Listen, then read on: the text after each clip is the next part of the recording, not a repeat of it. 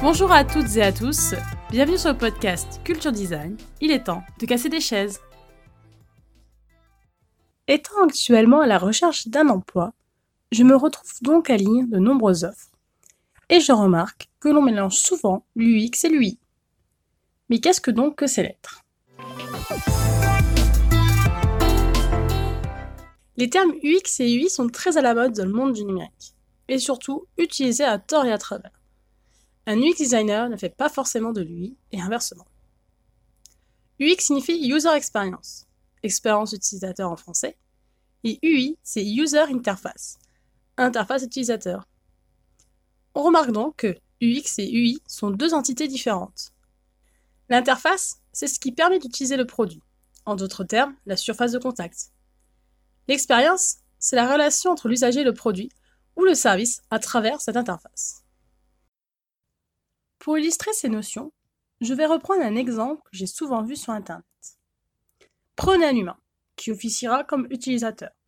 Puis, prenez un vélo, donc un produit avec son interface. Il est équipé d'un guidon et de pédales avec une certaine esthétique. Ensuite, imaginez l'humain utiliser ce vélo. C'est ce que l'on appelle l'expérience utilisateur. C'est ce qui te donne envie d'utiliser le vélo pour aller au travail ou faire une balade. Tu l'utilises parce que tu ressens du plaisir à l'utiliser. On peut avoir l'interface la plus belle du monde. Si elle n'est pas agréable ou utilisable, ça ne sert à rien.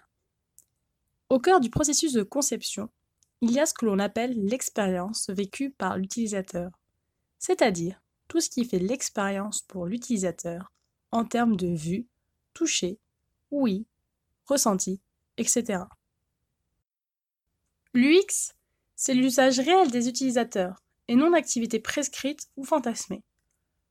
Le but d'un UX designer, c'est de répondre aux besoins utilisateurs en les identifiant grâce à des techniques d'observation et d'analyse, et surtout comprendre le besoin qui se cache derrière les mots, comme le démontre la célèbre citation attribuée à Henry Ford. Si j'avais demandé aux gens ce qu'ils voulaient, ils m'auraient répondu des chevaux plus rapides. Si l'on pousse l'analyse, on remarque que le besoin utilisateur profond était un besoin de mobilité rapide. Mais qu'est-ce qu'un besoin utilisateur? Abraham Maslow, psychologue américain, a représenté de manière pyramidale la hiérarchie des besoins en 1943.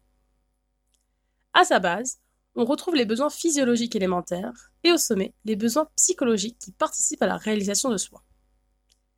Cette organisation est souvent critiquée car la hiérarchie entre les besoins n'est pas avérée et une vision trop simpliste. Mais cette pyramide reste une référence car elle met en évidence d'autres besoins que les besoins physiologiques élémentaires.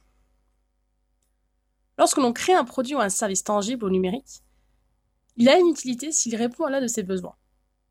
En d'autres termes, un service réussi, c'est une expérience utilisateur réussie. L'économie que nous connaissons aujourd'hui prend en compte les parties supérieures de cette pyramide, là où l'expérience est plus importante que la tâche. Par exemple, l'achat d'une voiture dite de luxe est rarement motivé par le besoin rationnel de conduire. Nous sommes alors plutôt au troisième ou quatrième étage de la pyramide, qui correspondent respectivement aux besoins d'appartenance, aux besoins d'estime des autres, vouloir faire partie d'un groupe, avoir un statut. C'est en fonction de ce besoin qu'il faudra construire l'expérience utilisateur du produit et mettre en place sa communication.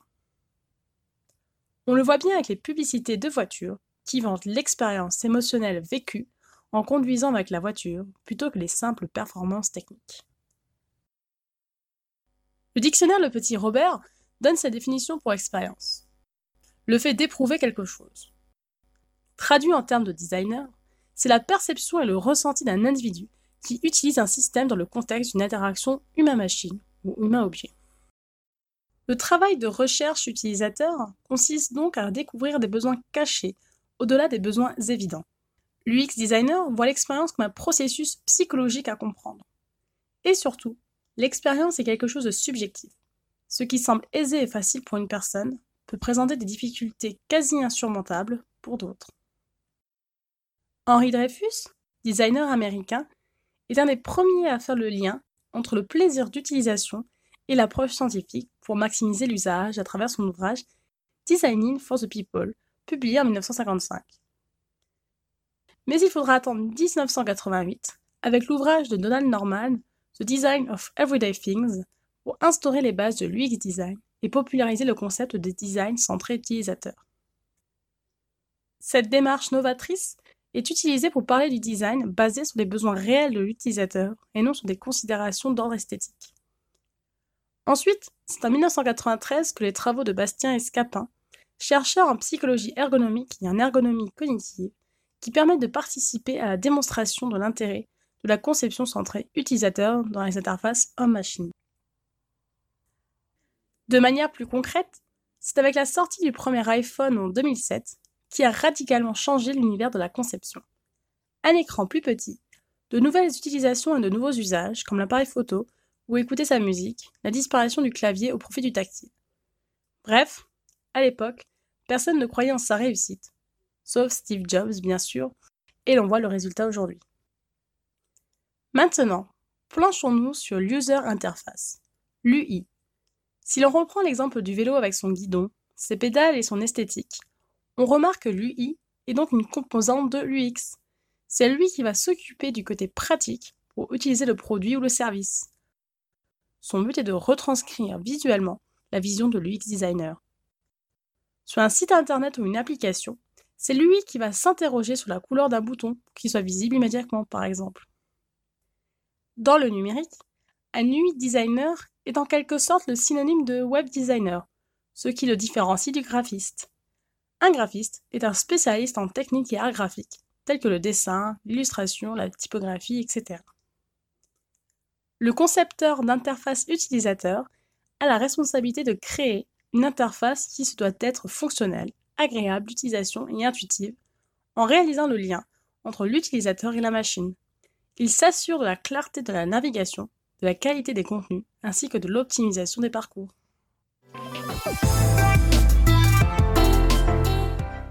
Dans le monde merveilleux de la conception, il y a différents designers. Vous pouvez vous référer à l'épisode 2 pour plus de détails. Ce que tu fais, fais de toi le designer que tu es. C'est comme les ingénieurs. Est-ce que vous demanderez à un ingénieur informaticien de vous construire un pont? C'est pareil pour les designers UX et UI. L'UX designer définit les objectifs et attentes des utilisateurs, puis met en place une stratégie de développement du projet. L'UI designer travaillera lui sur la retranscription visuelle et son accessibilité. L'UI, c'est le pont qui nous mène là où nous voulons aller. L'UX, c'est le sentiment que nous éprouvons lorsque nous arrivons à destination. Vous retrouverez toutes les sources concernant le podcast sur mon site internet massomarion.wixit.com website dans la rubrique blog puis podcast. Vous pouvez vous abonner à ce podcast sur les plateformes Teaser, Spotify, iTunes Podcast, YouTube ou encore l'application Podcast Addict. N'hésitez pas à le partager avec votre entourage ou à me laisser votre avis. Je me ferai un plaisir de le lire dans un prochain podcast. Merci de m'avoir écouté. À la semaine prochaine.